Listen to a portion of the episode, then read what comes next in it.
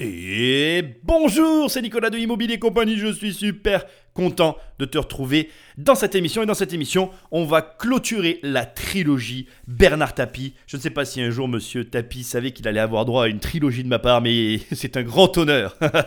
que dis-je? Bon bref, arrêtons les, les bêtises. Hein.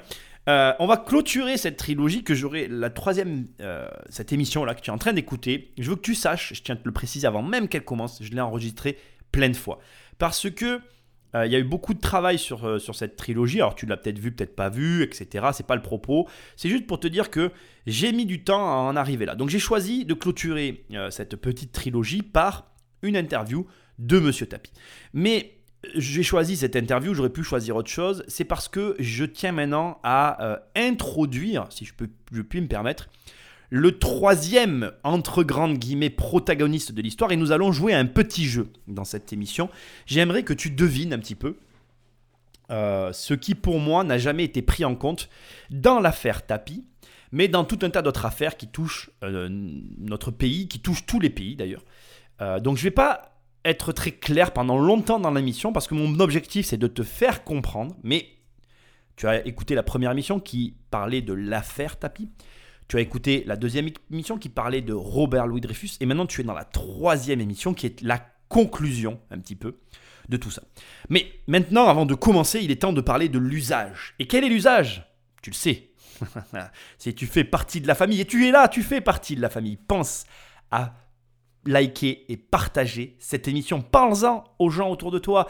Et surtout, surtout, tu vas sur euh, la plateforme sur laquelle tu te trouves, tu prends quelques secondes et tu me laisses un commentaire. C'est pas compliqué. Tu prends tes petites mimines et tu tapes avec tes petits doigts et tu dis ah là là c'est trop génial. Non, tu dis ce que tu veux, mais si tu dis que c'est génial, c'est mieux. et bien évidemment, euh, tu prends le téléphone d'un de tes amis et tu l'abonnes sauvagement à cette émission. Je veux pas savoir, je veux juste que tu le fasses. C'est très simple. Si tu fais partie de la famille, c'est normal que tu fasses ça. C'est quelque chose de tout à fait sain. Ok? Bon. Dernier point et non des moindres, tu vas sur le site, tu vas sur l'onglet programme et tu prends un programme et tu travailles avec moi. Il n'y a rien de mieux pour tes finances que de bosser avec moi. Je vais juste exploser tes résultats. On va exploser ensemble nos résultats, les tiens et les miens.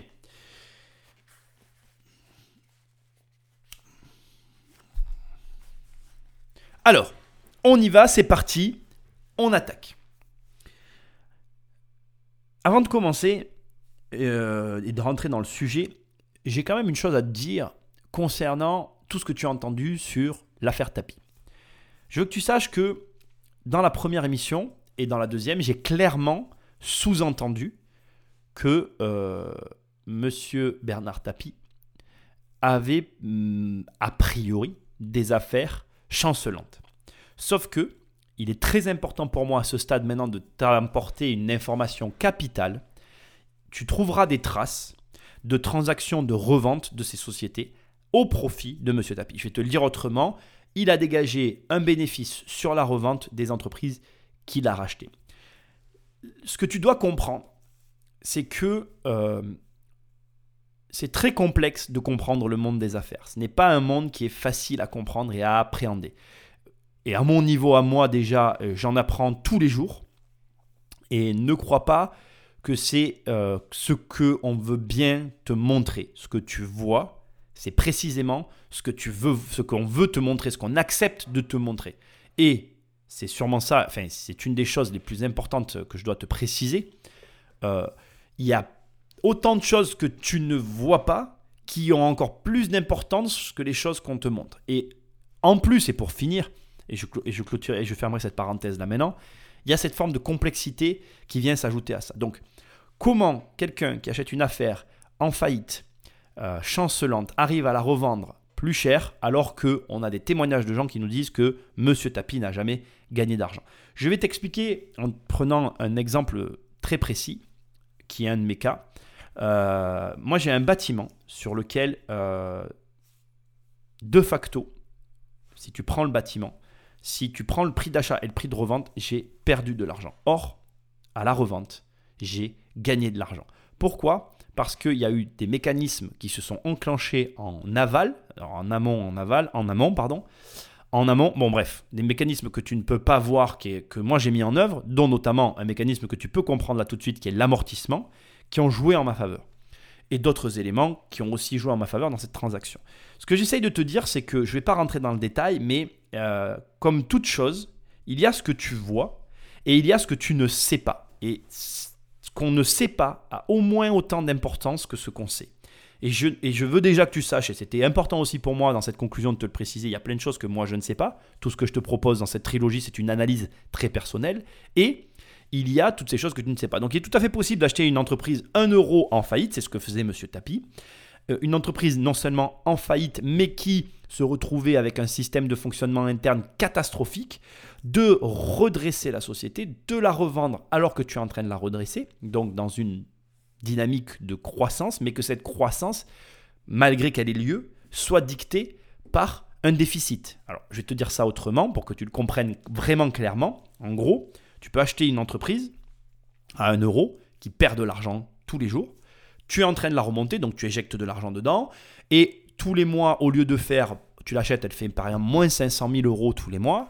Eh bien, tu commences à la remonter. Le mois d'après, elle fait moins 400 000, puis moins 300, puis moins 200, puis moins 100, puis moins 500 euh, alors euh, moins 100 000 euh, euros, moins 50 000 euros, et tu la revends à moins 50 parce que tu sais que dans la courbe de progression actuelle, effectivement, tu vas rebasculer sur le positif, mais tu es d'accord avec moi, durant ta, ta, détention, extérieurement, l'entreprise n'a fait que perdre de l'argent. Or, c'est pas vraiment vrai.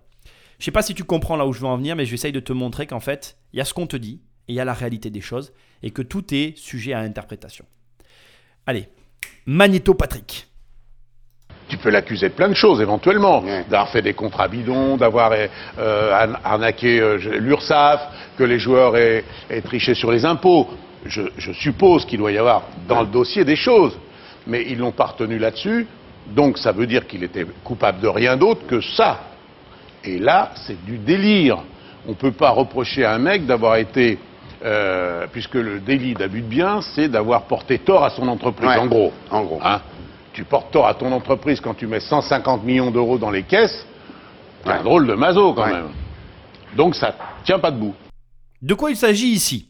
Parce que tu dois te poser la question, on arrive là de but en blanc dans une discussion. Donc j'ai choisi, comme je t'ai dit, une, une comment dire, une, une interview de, de, de, M. Tapi pour clôturer notre trilogie. Je trouve qu'il n'y a rien de mieux de finir par ce, avec ce avec quoi on a commencé. Donc là, tu as Monsieur Tapi qui, qui répond finalement à une question sur Robert Louis Dreyfus. Et, tout prend son sens, tu comprends pourquoi moi j'ai tout connecté. Et là, on est dans une situation où on, parle donc d'abus de biens sociaux. Je ne sais pas si tu sais ce que c'est que l'abus de biens social pour une entreprise. C'est lorsqu'un dirigeant d'entreprise euh, va utiliser de l'argent à des fins personnelles. Il va donc détourner de l'argent euh, de sorte de nuire à l'entreprise pour des, euh, une avidité personnelle, un besoin personnel, enfin pour quelque chose qui n'a rien à voir avec les besoins de l'entreprise. Ok? Voilà ce dont on est en train de parler. Là, Monsieur Tapi, Bernard, fait une remarque tellement judicieuse sur Robert Louis Dreyfus. Comment tu peux accuser un gars qui met 150 millions d'euros euh, de ses fonds propres pour relancer la boîte? Alors là, c'est un club, mais la boîte, c'est la même chose. Comment tu peux l'accuser de détourne, enfin, d'abus de biens sociaux alors que le gars, il a mis tout ce qu'il y avait à l'intérieur? Donc, la réflexion est là. Et en fait, ce qui souligne dans ce que tu viens d'entendre, c'est que, en fait, si tu veux, comme c'est le seul chef d'inculpation qui a été retenu, ça veut dire qu'il n'est coupable que de ça. Quand tu dis de. Imaginons, je sais pas moi, je vais te prendre un, exemple. On arrête euh, quelqu'un qu'on connaît, toi et moi. D'accord? On l'arrête pour, euh, a priori, quand on l'arrête, on l'arrête pour tout un tas de raisons. On l'a pris dans le sac, il y a plein de choses. Et puis au final, on finit par, euh, produire un communiqué de presse et on dit ben, on a arrêté ce gars-là pour abus de biens sociaux. Ça veut dire que tout le reste, ça sous-entend, en tout cas, moi c'est comme ça que je l'interprète, j'aimerais bien savoir comment toi tu mais ça sous-entend que tout le reste n'est pas vérifié ou vérifiable. Et que donc du coup, on, ne peut qu'accuser ce sur quoi on est convaincu. Je trouve que cette petite remarque-là est déjà très intéressante. Mais je ne vais pas m'étaler là-dessus parce qu'on va s'égarer comme d'habitude, mais je fais quand même la remarque parce que je trouve très intéressant qu'ils disent on a choisi de ne retenir que cela. Amusant, n'est-ce pas? Donc là, qu'est-ce qu'on a? On a quelqu'un qui, Monsieur Tapi, nous explique que euh, Robert Louis Dreyfus, le protagoniste de l'épisode 2 de notre série, euh, finalement se retrouve frappé plus ou moins, des mêmes accablés, pardon, je vais employer comme terme, il est accablé des mêmes torts, finalement, dont M. Tapi a été euh, victime. J'aime pas ce terme, mais dont il a été suspecté. Excuse-moi d'avoir employé le terme victime, parce que ça sous-entend de ma part une prise de position alors qu'il n'y en a pas. Euh, vraiment suspectés. Ils ont été finalement suspectés tous deux de la même chose. Je ne vais pas t'en dire plus parce que je veux qu'on avance. Déjà, tu vois euh, un petit peu l'ironie et la bêtise de la situation dans laquelle on est, mais c'est pas fini. Écoute ça. Alors ensuite, si on veut parler des systèmes qui tournent autour du foot, euh, en France, je parle, tous les clubs ont recours aux mêmes arnaques qui consistent à pouvoir faire des salaires concurrentiels avec les étrangers qui payent moins d'impôts. Voilà, tout le problème est là. Quand un joueur est sur le point de venir en Angleterre, en Espagne, en Italie ou en France, il choisit un autre pays que le nôtre parce qu'il est plus taxé. Alors, puisqu'on parlait tout à l'heure, ça va vous intéresser, hein, on parlait tout à l'heure des pronostics. Eh bien, je vais vous dire pourquoi la France est devenue un petit pays de football. L'Angleterre, tous les joueurs de l'équipe anglaise jouent en Angleterre. L'équipe d'Italie, sauf Beckham. L'Italie, tous les joueurs de l'équipe italienne jouent en Italie. L'Espagne, tous les joueurs d'Espagne jouent en Espagne. Les Allemands, tous les joueurs allemands jouent en Allemagne. Les Français, trois joueurs français jouent en France. Ah voilà. On a rejoint le peloton des pays sous-développés. C'est qu'à cause des impôts, ils sont obligés d'aller jouer globalement, c'est pas que ça. C'est globalement, c'est les impôts, c'est les contrôles, c'est l'URSSAF. C'est un pays qui devient un pays tellement pressurisé que les gens ont envie d'aller ailleurs. Et ce qui se passe dans le football, ne vous faites pas d'illusions. C'est comme ça pour les artistes qui peuvent partir ailleurs, c'est comme ça pour tous les autres sportifs de haut niveau, c'est comme ça pour les grands chercheurs, c'est comme ça pour les grands ingénieurs, et ça va finir par être comme ça pour tout le monde. Il n'y aura plus personne, peut-être. Ben, il y aura si, il y aura ceux qui veulent euh, attendre des autres leur salut personnel. Tu, tu vois où je veux en venir. Alors je t'arrête tout de suite. Hein. Pas, je vais pas dire là, ne t'attends pas que ce dont je t'ai parlé tout à l'heure au jeu auquel on allait jouer, j'essaye de te faire deviner les impôts, ce n'est pas vrai. Euh, il est temps que je te lève un petit peu le voile de mon petit jeu. Est-ce que, tu as, est-ce que tu as une idée, à mon avis pour cette conclusion, du terrain sur lequel je t'emmène? Est-ce que tu as une idée de ce à quoi je fais référence quand je te dis pour conclure mon affaire tapis Je pense qu'il y a un facteur qu'on a sous-évalué dans l'affaire tapis et qui, pour moi, pèse de tout son poids sur tout ce qui peut et qui pourra et qui sait passer dans notre pays. Est-ce que tu as une idée? Allez, vas-y, joue, dis-moi à quoi tu penses. Je t'ai dit que ce n'était pas les impôts. Allez, on arrête le jeu. C'est l'environnement. L'environnement. Alors oui, et je vais vrai avec toi, si tu as répondu et si tu as pensé depuis le départ les impôts, ça fait partie de l'environnement. Mais là, il vient bien de le dire, l'environnement général. Et ce qui y a de c'est hallucinant dans ce que tu es en train d'entendre, c'est qu'on est sur une interview qui date de la, du milieu des années 90. Je ne vais pas la situer exactement, je n'ai pas euh, noté ces dates-là, mais elles sont retrouvables facilement, ce n'est pas le propos de cette émission. Ce qui est hyper intéressant, euh, oh, je ne sais pas à quelle époque tu écoutes cette émission. Peut-être que tu es en 2042, peut-être pas. J'aime bien un peu rigoler. Hein. Mais ce qui est hyper intéressant, c'est que je ne sais pas ce que toi tu penses quand tu écoutes ça, mais je trouve que ce qu'il dit, ça s'applique encore aujourd'hui. Et ce malaise, il existe réellement dans notre pays. L'environnement de notre pays est à la fois, de mon point de vue, un énorme désavantage, comme il est un énorme avantage. Tu verras avec moi, c'est très souvent paradoxal. je vais t'expliquer rapidement, parce qu'on a une émission à faire, et sinon ça va être long, et on va la développer. Mais dans notre pays, l'environnement général, qui est les gens qui nous gouvernent, les taxes, la manière dont fonctionne le système, les gens en général, le problème avec l'argent, parce que tu as un problème avec l'argent, mec. Je, me rends compte, plus j'avance dans ce travail que je fais sur Internet, plus je me rends compte, les gars, du problème que vous avez avec le fric. Tu as un énorme problème avec l'argent. Et, je te rassure, mec, je suis pas dans une position accusateur. J'ai le même problème que toi. Et pourquoi j'ai eu ce problème et tu l'as toi aussi? Parce qu'on est né dans ce pays, on a été euh, conditionné dans cet environnement qui nous a influencé et qui a créé chez nous cette espèce de dysfonctionnement financier que nous avons. Et tu peux ne pas être d'accord avec moi, mais réfléchis un peu sur cette affaire tapis qu'on a suivie depuis le départ. Quelles, sont les choses qui gênent le plus aux entournures, aux encolures, je sais pas comment il faut dire, on s'en fout. Qu'est-ce qui nous gêne le plus? Le fric qu'il y a au milieu dans cette affaire. C'est toujours la même chose qui revient. Mais Moi, ça me fait halluciner, les mecs. Ça me fait halluciner à aucun moment, et je le dis depuis le début de cette trilogie, personne ne nous parle de tout ce que la France a pu perdre.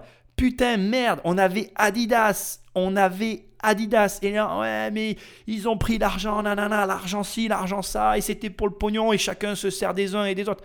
Putain, c'est pas un environnement sain. Je suis désolé, c'est pas sain. Tu peux pas, à un moment donné, comme il le dit là, euh, accuser, enfin, tu peux pas attendre d'un club qu'il soit euh, cohérent, d'accord, dans ses propositions de valeur auprès de ses joueurs, et le foutre dans une situation aussi difficile que ce qu'elle est aujourd'hui, c'est-à-dire, euh, aujourd'hui, on est en dehors de la compétition. Il te l'explique, il te dit, voilà, un joueur français qui a le choix entre un club français et étranger ne voudra pas venir en France, parce que l'environnement général n'est pas favorable, et que n'importe où il ira ailleurs, ça sera forcément mieux. Putain, mais les gars, vous n'avez pas honte qu'on parle de notre pays comme ça? Vous n'avez pas honte qu'on on soit là en train de nous dire en gros, bah, partout ailleurs c'est mieux qu'ici parce qu'ici c'est le bordel Attends, c'est. Et, même en admettant qu'on n'ait pas honte, allez, j'ai pas honte. Ok, j'ai pas honte. Euh, moi, je suis, de toute façon, je suis pour. Euh, il faudrait qu'on soit dans un pays où on prend tout l'argent et on redonne à tout le monde pareil. Imaginons, je suis pour ça. Voilà, je suis un communiste. C'est ça, je suis un communiste. Imaginez, je suis un communiste. Voilà, je suis un coco. Il en reste un. Tu, tu écoutes la, tu écoutes Radio Coco. Salut, bienvenue sur Radio Coco, la seule émission qui prend tout ton pognon et qui te redonne la même chose qu'à tout le monde. Imaginons, t'es là, je suis Radio Coco, ok? On va imaginer ça. Mais le, quel a été le problème du communisme? Soyons honnêtes maintenant. Sois, honnête avec toi-même. Quel est le problème de ce système réellement? Le, principe est beau en fait, et, je suis capable de le reconnaître. Franchement, je me considère comme un capitaliste. Je n'ai pas honte d'être un capitaliste. Je n'ai pas honte de vouloir gagner de l'argent. J'ai pas honte d'aimer l'argent. J'ai pas honte de tout ça. Ok, ça c'est ok. Mais je reconnais que le communisme c'est un beau système. Mais quel est le problème? J'ai fait du sport, tu as peut-être fait du sport, on est dans un système de compétition. L'être humain est une personne qui a tendance à se comparer. Et c'est pas... Il y a plusieurs types de comparaisons. Moi j'aime la comparaison quand elle est saine. C'est-à-dire que quand je regarde pas le mec avec envie, quand je le regarde en me disant, ok, ce gars-là est meilleur, il faut que je comprenne comment il fait, parce que moi à mon tour, je suis capable de l'être. Et là, il n'y a, a, aucun souci pour moi avec la compète. Il y a des mecs comme ça que j'arrive à apprécier largement. Et je les apprécie d'autant plus qu'ils sont meilleurs que moi et que je suis fan de, ce fait qu'ils soient meilleurs que moi. Dans un système comme celui-là, où il y a une forme de compétition qui est, instaurée dès le départ, parce que pour moi, ça fait partie de notre nature, ça fait partie de la raison pour laquelle l'être humain est là où il est aujourd'hui, parce qu'à un moment donné, on est des conquérants, on a des gens qui aiment aller dans le nouveau, on a des gens qui aiment créer des choses, on a des leaders, on a des gens qui aiment suivre, on a, on, a une diversité qu'on ne peut pas euh, rejeter. Et tu peux pas vouloir participer à des compétitions de foot et ne pas donner les moyens à tes équipes d'être compétitifs. Tu peux pas vouloir à un moment donné euh, créer quelque chose, construire une ville et ne pas faire en sorte que cette ville soit attractive. Il y a une sorte, j'y vois une forme de non-sens dans, cette, dans ce comportement. Et aujourd'hui, nous subissons ce comportement-là, un comportement environnemental de gens qui non seulement ont peur de ce qu'ils ne comprennent pas, mais qui le rejettent. Et ce rejet est nocif. Je suis désolé de le dire. Et là, dans ce qu'il est en train de dire, on ressent vraiment la problématique réelle de l'environnement dans ce qu'on entreprend et dans ce qu'on fait. Et je pense que dans cette affaire, Bernard Tapie, Robert Louis Dreyfus, jamais on ne parle de l'environnement. À aucun moment, alors si dans la première partie tu vas me dire, mais si Nicolas, ils ont parlé du pouvoir, ils ont parlé de, on a parlé de Mitterrand. Oui, mais c'est un pan du truc. C'est un aspect de la chose. Et pour que tu comprennes l'affaire Tapi, tu dois comprendre ce qui se passe derrière tout ça. Tu dois comprendre les enjeux réels que là je suis en train de te montrer. Les enjeux, c'est justement, c'est pas ce qui s'est passé en France, c'est ce qui se passe à l'extérieur. Tu vas voir, on continue. Les Français sont très bizarres parce que il y a un sondage sur la croyance, le bonheur, etc., qui m'a vachement épaté. C'est ça dans le challenge début de l'année. Mmh. Question, êtes-vous plutôt heureux, plutôt malheureux? 82% mmh. des gens plutôt heureux. 82. Mmh. Deuxième question, pensez-vous que les Français sont plutôt heureux, malheureux? Ils pensent que 82% des Français sont malheureux. C'est dément. Tu vois, on est en schizophrénie totale. Ça veut dire que toutes les nouvelles, toutes les infos qui sont ce qu'elles sont. On, ne va pas reprocher aux journaux télévisés de dire qu'il y, y, a tant de morts par le sida, qu'il y a le tsunami, etc. N'empêche que leur impression à eux, c'est de vivre au milieu d'une tempête incroyable qui fait que tout le monde doit être dans une merde noire, tout le monde doit souffrir, et pas nous. Mais c'est pas vrai. Je veux dire, c'est un des gros problèmes qui rend ce pays très compliqué à gérer. Le plus ouf dans cette émission, je te jure, j'ai l'impression qu'elle a été enregistrée. elle est, c'est énorme. Je sais pas si tu ressens ce que je ressens quand j'écoute ça, mais j'ai l'impression que c'était hier, quoi. C'est maintenant. Enfin, c'est ouf, en fait. Et, et, et, cette conclusion, pour moi, elle est, elle est, elle est, c'est la, c'est la consécration de cette affaire. Parce que ce que tu viens d'entendre, ce sondage-là, ce sondage, bordel, c'est l'environnement c'est notre environnement. On a un environnement qui, est une horloge cassée. Alors, c'est la seule image qui me vient, je suis désolé, mais il y a un problème.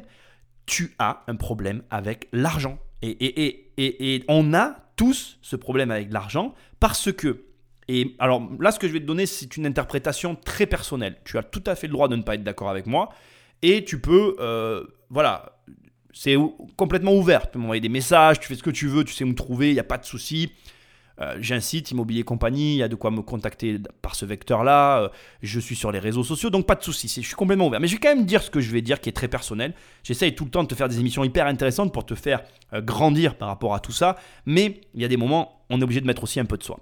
Moi, j'ai la sensation que notre pays, si tu veux, c'est un pays qui a jamais su, et ce depuis un bon moment, qui a jamais été capable de se positionner clairement. Et je vais te donner mon avis complet là-dessus, qui est un avis euh, lié 100% à de l'empathie et à des discussions que j'ai pu avoir avec diverses personnes qui m'ont aidé ou qui ont contribué, en tout cas, à forger cette opinion que j'ai de ce pays-là, qui est la France. La France, c'était avant une royauté. Donc on était dirigé par un roi. On est un peuple qui a passé, au moment où tu écoutes cette émission, en tout cas, sauf si on en est en 3240, décidément. Mais en tout cas, à aujourd'hui, on a passé plus de temps sous la gouvernance royale que sous une forme de les républiques actuelles. C'est-à-dire que si tu prends l'échelle de l'histoire de la France, tu regardes le temps des rois et le temps de la République, le temps de la République pour l'instant est toujours plus petit que le temps des rois. À la suite de quoi, quand on bascule de la...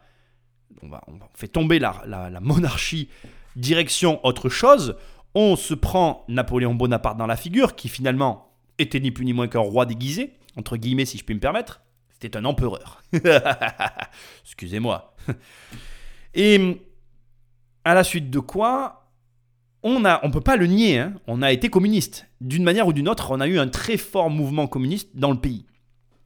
Et on est resté ouvert au capitalisme. J'en veux pour preuve. Moi, j'ai grandi dans les années 80, j'étais enfant dans les années 80, et j'étais euh, jeune ado euh, dans les années 90, très jeune adolescent, petit enfant adolescent, et euh, on va dire jeune adulte de mes 20 à mes j'avais 20 ans en 2002 voilà comme ça tu situes l'histoire.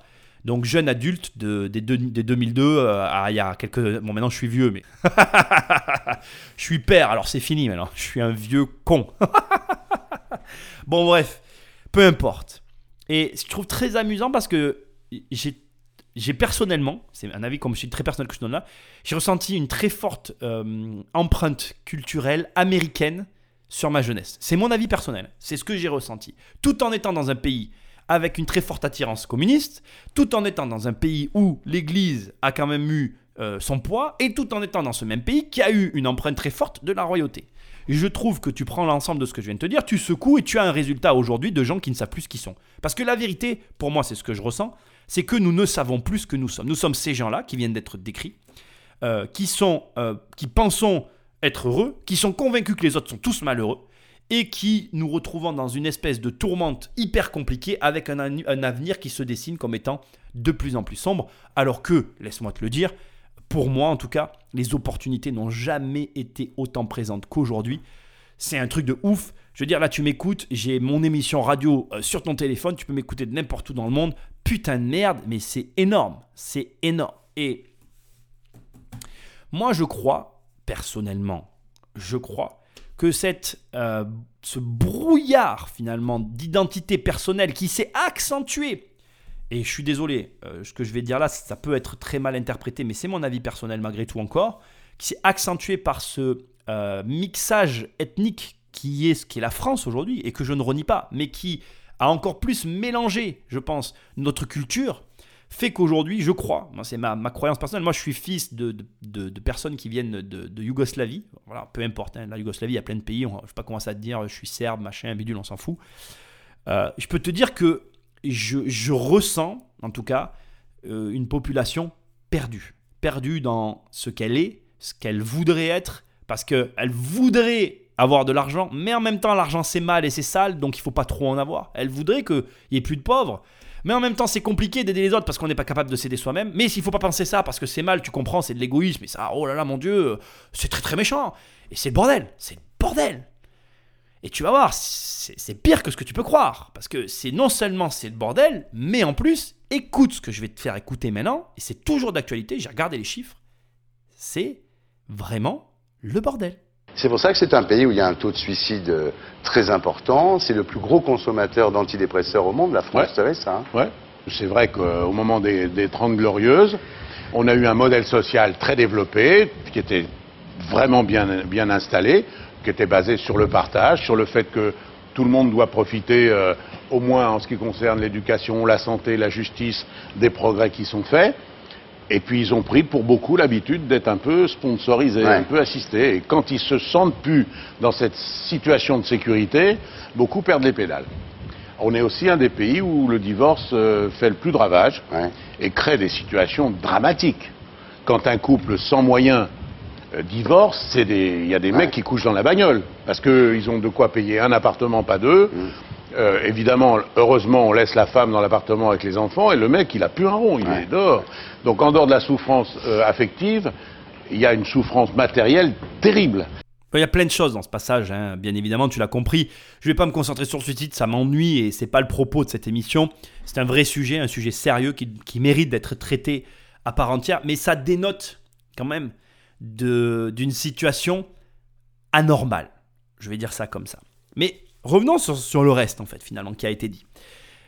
Cette espèce de sentiment de protectionnisme nécessaire à notre pays, dont il fait état et qui m'amuse beaucoup, parce qu'encore une fois, euh, cette émission a été enregistrée il y a un certain temps déjà, et, et, ses propos euh, font écho à une actualité toujours euh, ben, actuelle. Ça fait un peu répétitif ce que je viens de dire, mais c'est ce que j'ai envie de dire. C'est-à-dire qu'aujourd'hui, pour moi, nous vivons un moment de changement et la France et les Français sont très attachés à leur modèle social. Je ne le critique pas. Je veux pas que tu crois que dans mes propos, il y a une critique. Mais je t'ai dit depuis le début de l'émission, je n'ai pas arrêté de te dire, l'environnement est problématique. Et là, j'aimerais maintenant t'amener sur autre chose. C'est que la France et les Français, on a aussi un autre problème, c'est les moyens. Euh, il l'a dit, tu vois, il parle des divorces. Et euh, il dit que, ce qui est vrai, hein, tout ce qu'il a dit sur le divorce, je suis complètement d'accord. Et qu'il y a un manque, euh, et que derrière, il en découle un manque de moyens financiers pour une des deux personnes dans les divorces. bref, il dénote un manque de moyens. Et je voudrais donc t'amener sur le manque de moyens, pas financiers, pas matériels, mais le manque de moyens qu'on se donne à nous-mêmes. Est-ce qu'aujourd'hui, tu te donnes tous les moyens pour réussir à atteindre tes objectifs? Est-ce que réellement, est-ce que réellement, tu mets en place des actions pour atteindre ben, le point que tu veux atteindre, le résultat que tu veux avoir Est-ce que tu te donnes ces moyens réels et concrets tous les jours mais pour que ça se réalise? Moi, je ne pense pas. Et je ne pense pas pour et à cause de l'environnement, de ce dont je te parlais tout à l'heure. Je pense réellement que l'environnement influence sur nos actions, sur les moyens qu'on se donne pour atteindre nos résultats et donc sur finalement notre comportement général dans cette société que l'on aime parce que on ne peut que l'aimer. Quand tu vois tout ce que la France te donne, c'est difficile de ne pas aimer ce pays. Et il faut être reconnaissant et reconnaître les avantages que nous avons. Mais est-ce que ces avantages qu'on nous donne sont réellement une force et nous amènent sur des opportunités Ou est-ce que, compte tenu de tout un tas de choses, ça ne serait pas un système qui nous endort et nous fait nous contenter finalement de ce que nous avons sans aller chercher ben, le petit truc en plus qui ferait qu'on aurait des résultats oufissimes Moi, je sais pas, comme j'aime comme j'aime le dire, je suis des fois bon pour poser des questions, j'ai pas toujours la réponse. Je suis pas particulièrement euh, plus attaché au, au, système français que ce que j'en suis détaché. En fait, en réalité, personnellement, je suis à mon compte, donc j'ai un peu envie de te dire que ça m'est égal en fait. Je trouve qu'il y a des choses positives et qu'il y a des choses négatives, comme dans tout système. On ne peut pas avoir que du bon. Voilà. Je t'ai déjà, dit dans d'autres émissions que de toute façon, le système français produisait le même résultat que le système américain. Donc je considère en te disant ça que je réponds aussi à la question de est-ce que finalement euh, il y a d'autres systèmes meilleurs? Je ne le sais pas. Mais euh, ce qui va être intéressant maintenant, c'est de voir ce que pense Monsieur Tapi sur ce sujet. Et là, tu vas voir, on va toucher du doigt quelque chose d'encore plus, euh, qui va nous ouvrir un débat encore plus intéressant que tout ce que je viens de te dire. Mais il y avait un sondage dans, le Nouvel Observateur dont on parlait ici la, semaine dernière déjà, moi qui, m'étonne complètement, c'est êtes-vous favorable ou non à l'économie de marché? Alors en Chine, c'est 74% des Chinois sont favorables à l'économie de marché. Aux États-Unis, c'est 71%. Dans les grands pays européens, c'est 65-66%. Et en France, c'est 34%. Alors est-ce que la France est très en avance? C'est-à-dire elle a compris euh, que le capitalisme, c'était pas bien, et elle est post-capitaliste, euh, ou au contraire, elle est très en retard Parce qu'il y a un problème là. Non, mais d'abord, il est possible qu'il existe un système euh, beaucoup plus efficace, plus généreux et qui rend les gens plus heureux, mais on ne le connaît pas. Puisque pour l'instant, on a mis en opposition le marxisme, hein, qui a généré un, un, socialisme, puis une social-démocratie, et puis la loi du marché. Bon. Encore une fois, la loi du marché pour les gens, c'est l'abandon d'une certaine sécurité et d'une certaine protection. La comme on est le pays le plus protégé, forcément, les Français sont les plus opposés à la loi du marché. Ensuite, il y a l'interprétation qu'on se fait dans le mot la loi du marché. Pour beaucoup, la loi du marché, c'est la loi de la jungle. Et il faut reconnaître que, par certains égards, c'est un peu vrai. Alors, est-ce que le français est plus malin, plus impertinent, plus rigoureux euh, pour exiger davantage? C'est un peu tout ça. Maintenant, il faut que ces Français-là se disent que s'il existe une autre technique, une autre méthode, c'est pas la France qui pourra l'imposer seule parce qu'elle fait 2% du monde, la France. Donc, dans un monde qui est entièrement soumis à la loi du marché, on est obligé de l'adopter. C'est du baratin. Alors, on a des mecs, j'entends Besancenot, j'entends tous ces gens. C'est bien, c'est rafraîchissant de les entendre dénoncer. Mais ils font quoi? Ils font que dalle. la France, c'est un peu le village d'Astérix aujourd'hui, non? Vous n'avez pas cette impression bah Oui, vous avez vu, le mec, il a dit les patrons, faut tous les virer. On les remplacera. par quoi? Par d'autres patrons qui auront une nouvelle hiérarchie. Toute la société est basée sur une hiérarchie. Que tu, tu, tu, mets 150 mecs sur une plage, tu les laisses un an et demi, tu reviens, il y a un patron, il y a deux adjoints, puis il y a le connard en bas parce qu'il veut rien foutre ou parce qu'il sait pas quoi faire. Et la société doit être bien organisée parce que celui qui est en bas, il a le droit aussi de vivre, de pas être piétiné, d'être protégé, qu'on lui pique pas son dû, qu'on lui baisse pas sa femme. Il a le droit. Alors c'est là où la société doit être organisée pour faire face à la limite aux, inégalités de la hiérarchie. Mais une hiérarchie, elle existe dans les pays socialistes, il y avait une hiérarchie. Bien sûr. Euh, dans les pays capitalistes, il y a une hiérarchie. La France, c'est un pays qui s'accommode mal des hiérarchies. C'est un pays assez égalitariste, la France. Bah, on lui a fait sa conception comme ça, c'est logique. C'est décidément très intéressant d'écouter tout ça. Alors, on va commencer par le début. Je vais te parler forcément de l'Europe. Il a dit un truc qui est hyper important et qui va dans le sens de tout ce que je t'ai dit nous représentons, la France, 2%, alors à cette époque-là, 2% du monde. C'est-à-dire que dans un monde qui a adopté la loi du marché, notre voix pèse pour 2%. Donc, tu peux continuer à lutter. Tu peux continuer à me dire Ouais, j'aime pas les patrons, c'est tous des cons, j'aime pas le capitalisme, c'est tous des cons. Mais tu fais que 2% en fait. Et comme la loi de la majorité l'emporte, malheureusement, si tu n'acceptes pas, tu capituleras. Tu vois, c'est. C'est malheureux, hein. j'ai un ton un peu grave parce que je, comprends, et je vais rejoindre ce qu'il dit, dans un pays euh, surprotégé, où les gens sont attachés à leur protection, je comprends que tu ne veuilles pas la perdre. Mais quand tu représentes 2% du monde, tu peux pas t'imposer aux autres. Je vais te poser une question qui est très intéressante, je trouve, et qui va relier tout ça. Tout est lié avec cette histoire. Est-ce que si on s'était donné les moyens, est-ce que si on s'était donné les moyens, au lieu de protéger, au lieu de se comporter comme on a choisi de se comporter. Encore une fois, c'est pas un reproche. Là, ce que je fais, c'est une supposition. Je, prémunis, je me prémunis de ceux qui vont m'incendier. Si on s'était donné les moyens, tout simplement, eh bien, d'être les meilleurs. Si, comme du temps de Louis XIV, on était la première puissance mondiale, et que du coup, si on avait, si on avait été cette puissance-là, on, aurait pu envisager d'imposer notre modèle au monde. Est-ce que tu l'aurais mieux accepté? Moi, je pense que oui. La question maintenant, c'est qu'est-ce qui a fait que c'est pas nous qui sommes les leaders du monde? Qu'est-ce qui a fait que les Américains sont devenus les leaders du monde? Eh Bien, c'est très simple en fait. Les Américains n'ont pas choisi euh, la même voie que nous.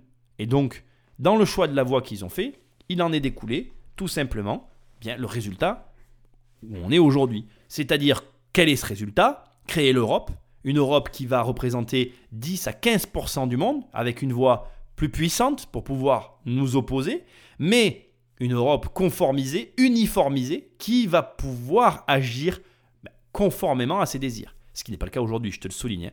Une Europe qui, au moment où j'enregistre cette émission, pour moi, implose, mais bon, elle n'a pas encore implosé, puisque on essaye de retenir euh, tant bien que mal euh, nos amis anglais. Mais pour combien de temps? Je n'ai pas la réponse euh, à cette question. Bref, ça, c'est la première manière de voir les choses. Mais il, existe une deuxième manière, parce que cette émission date quand même, et ça va être intéressant de, voir la deuxième manière de voir les choses. Et je vais aussi rejoindre ce qui a été dit. Donc, soit on s'est planté et on aurait dû être plus capitaliste, soit on a raison. Soit on a raison parce qu'avec notre modèle des 35 heures, et avec une époque où l'automatisation bat son plein, parce qu'aujourd'hui, ne t'en déplaise, on automatise de plus en plus de tâches, avec cette automatisation, il va y avoir de moins en moins de travail. Et donc, si on rationne le travail pour tout le monde, on a une chance de s'en sortir et peut-être que l'on a raison. Et donc, la finalité, c'est quoi? La finalité, c'est quoi? C'est que, comme je suis en train de te le dire, c'est possible qu'on ait raison, comme c'est possible qu'on ait tort. C'est possible que on aurait peut-être dû se lancer à bras le corps dans un capitalisme euh, sans limite, où les gens bossent 100 heures par semaine pour arriver au sommet de la pyramide et imposer leur modèle aux autres, ou alors on a totalement raison et fractionner le travail jusqu'à 25 heures par semaine, puisqu'on est à 35, il faudra encore le baisser pour que tout le monde ait du boulot et que finalement on en, arrive à un revenu universel et que ben, on a tous finalement, pas plus les uns que les autres, mais au moins on a tous quelque chose du travail, quelque chose à faire, etc. Ben, ça sera la meilleure des solutions et on s'en sort. Mais dans les deux cas, Laisse-moi te poser cette seule et unique question. Qui a raison, qui a tort? Tu ne le sais pas. Et tu ne le sauras jamais. Qu'est-ce qui est amusant dans ce que je suis en train de faire? C'est que c'est exactement la même chose qu'avec l'affaire tapis.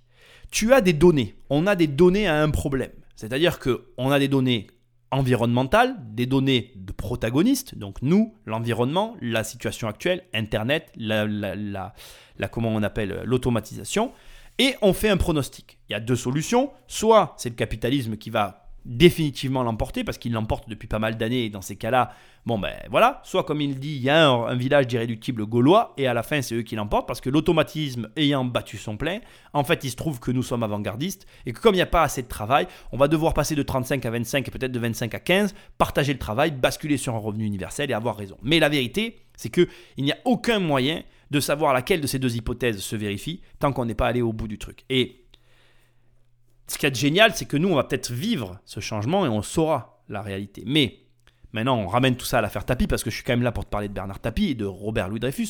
Moi, je t'ai montré dans cette trilogie différents aspects de cette affaire et je t'ai amené dans des questionnements et une vision un petit peu différente de tout ça. Je t'ai conclu ce début de cette trilogie en te précisant une chose que je ne t'ai jamais dite, à savoir que Bernard Tapie a quand même revendu toutes ses, entreprises même si elle perdait de l'argent, mais que sa situation reste, restait a priori quand même difficile parce que sinon les mandats et tout ce qui a été signé pendant l'affaire ne seraient pas arrivés.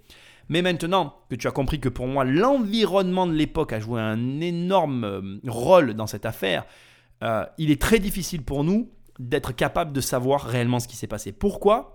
Parce que je pense que même l'intéressé, Monsieur Tapi, il y a des choses qui lui échappent. Et pourquoi je pense ça? Parce que je pense que l'environnement avait des intérêts croisés que nous ignorerons toujours. Et la seule différence avec tout ce que je viens de te dire par rapport à l'affaire Tapi, c'est que si nous, nous serons les spectateurs de la finalité de cette histoire, avec notre histoire, qui est de savoir, bien, est-ce qu'il va y avoir du travail pour tout le monde Est-ce que le monde va, imploser J'en sais rien. Ça, on va pouvoir le vivre. Avec l'affaire Tapi, le fait que Nous n'avons aucun euh, contact avec l'environnement qui avait un intérêt dans cette affaire. Le fait que finalement, il y a des gens, et je pense notamment à Jean-François Mitterrand qui n'est plus là, qui ne parleront jamais, eh bien nous ne saurons jamais le fin mot de l'histoire. Parce qu'il y avait des intérêts croisés extérieurs qu'on ne te dira jamais, qu'on ne te donnera jamais, dont tu n'auras jamais la réelle finalité, qui ont un rôle prépondérant dans cette histoire, voire même majeur, et qui ont fait cette histoire. Et donc, moi, je vais te dire ça. J'ai pas conclu. Il y a encore un passage, tu vas le voir, mais j'ai pas encore conclu l'émission. Mais je vais déjà te dire une première conclusion. Tiens-toi simplement dans une affaire comme celle-là, même si tu as des convictions, essaye de comprendre quand même à un moment donné que il y a ce qu'on te dit, mais il y a tout ce qu'on ne te dit pas. Et c'est très bien d'avoir des opinions. Moi, je suis le premier à avoir des opinions. Mais il y a des fois où, en réalité, quand tu fais preuve d'empathie et que tu te mets à la place de la personne que, par exemple, tu vas détester, bah, la vérité, c'est que tu agi exactement de la même manière qu'elle.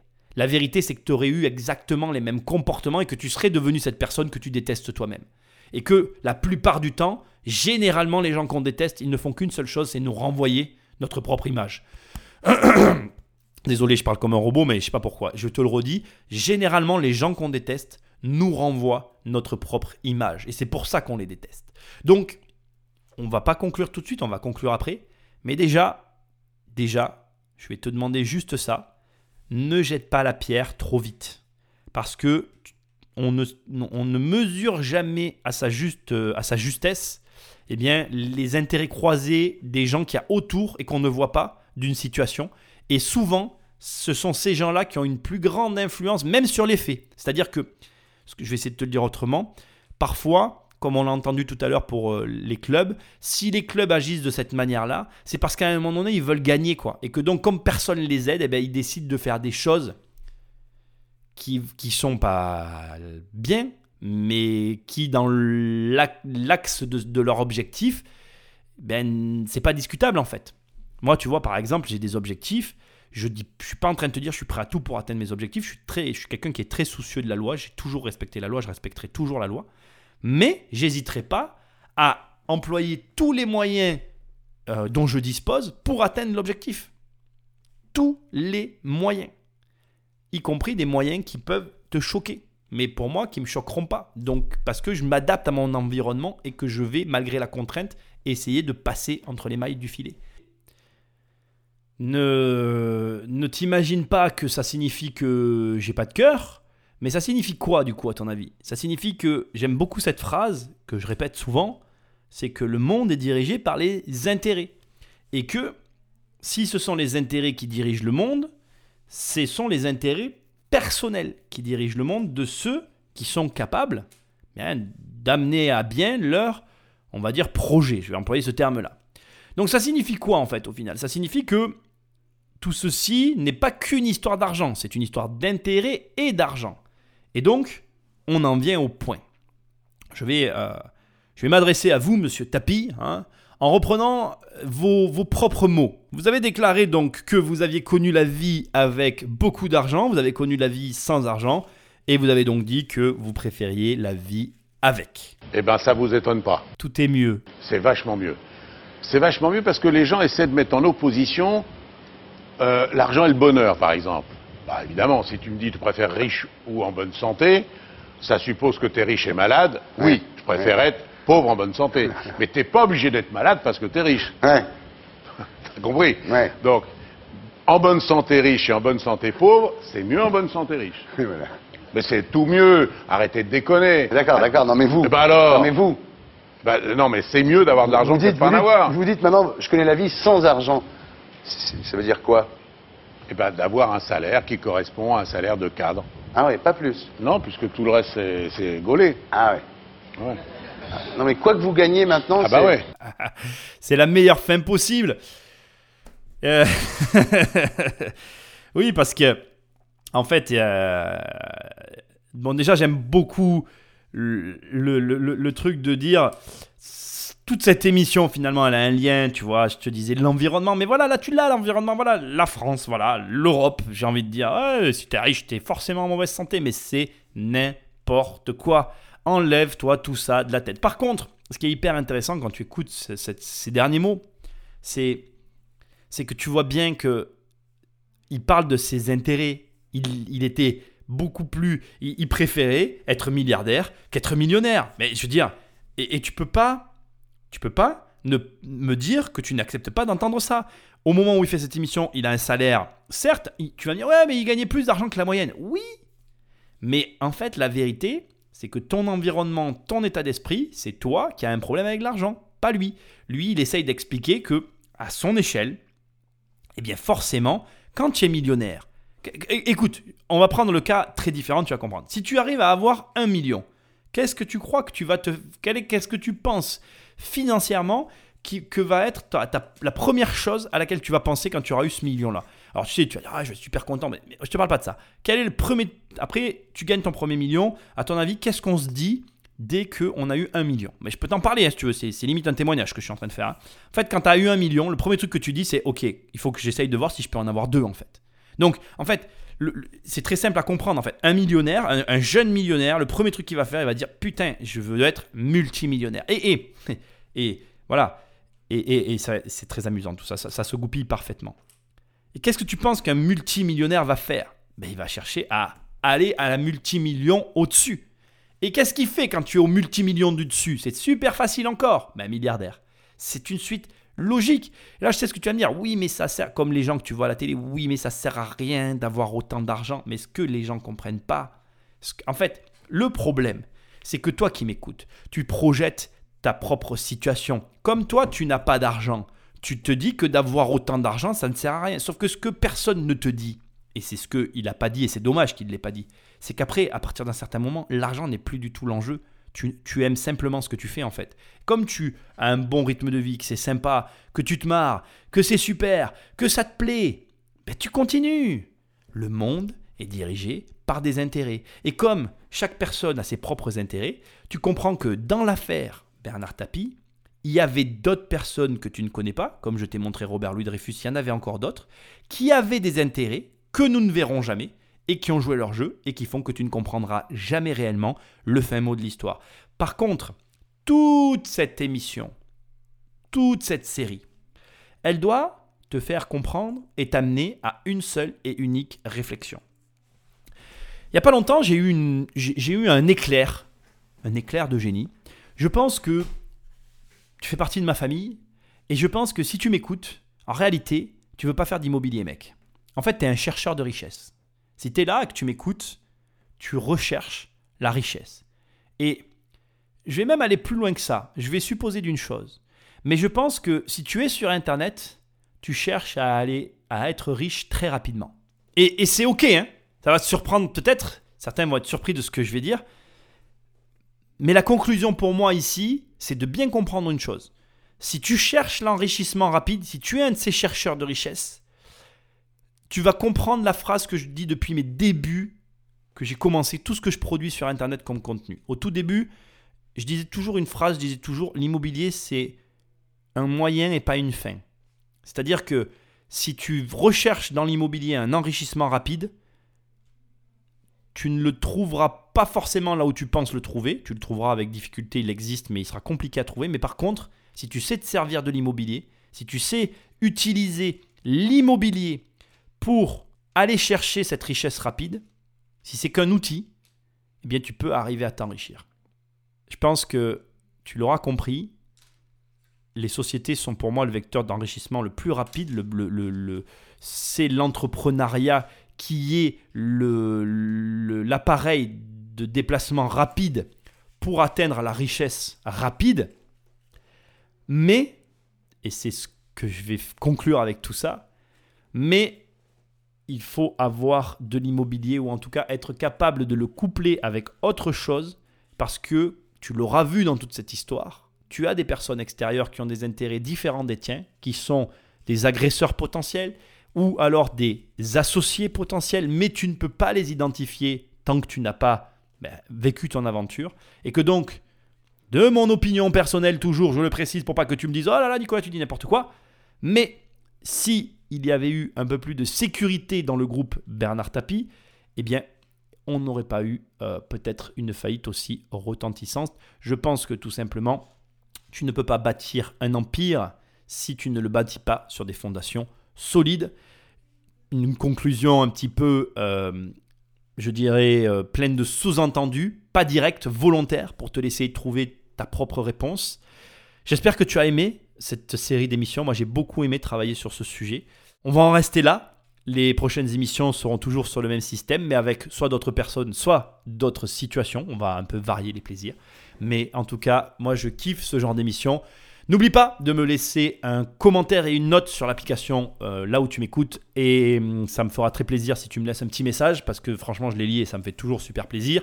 Pense à prendre le téléphone d'un de tes amis et à l'abonner sauvagement à cette chaîne parce que tu fais partie de la famille des investisseurs et des chercheurs de richesse. Et moi je te dis à très bientôt, tu peux aller sur mon site acheter un de mes programmes. Bonne route si tu es sur la route, bonne écoute euh, si dans ton lit si tu es dans ton lit. Moi je te dis à très bientôt. Salut